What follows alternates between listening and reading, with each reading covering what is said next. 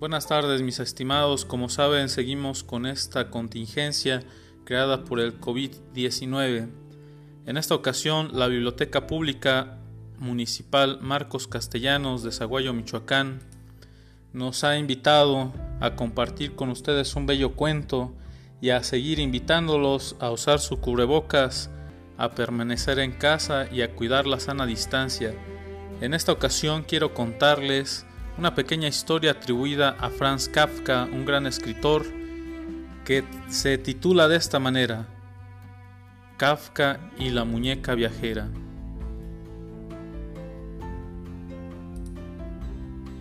A los 40 años, Franz Kafka conoció a una niña que lloraba porque había perdido su muñeca favorita.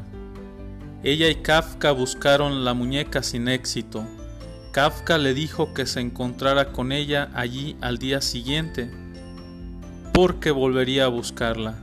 Al siguiente día, cuando aún no habían encontrado a la muñeca, Kafka le dio a la niña una carta escrita por la muñeca que decía, Por favor, no llores.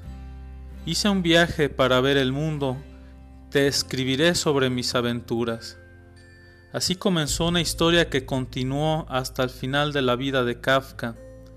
Durante sus reuniones, el escritor leía las cartas de la muñeca cuidadosamente redactadas, con aventuras y conversaciones que la niña encontraba adorables. Finalmente Kafka trajo la muñeca, compró una que había regresado y le dijo que había regresado a Berlín. No se parece a mi muñeca en absoluto, dijo la niña. Kafka le entregó otra carta en la que supuestamente la muñeca escribió, Mis viajes me han cambiado. La niña abrazó a la nueva muñeca y la llevó feliz a casa. Un año después, Kafka murió.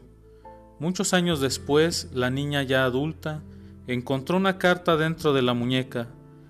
En la misiva firmada por Kafka estaba escrito, Todo lo que amas probablemente se perderá pero eventualmente el amor volverá de otra manera. Esta es la bella historia de Kafka y la muñeca viajera. Saludos.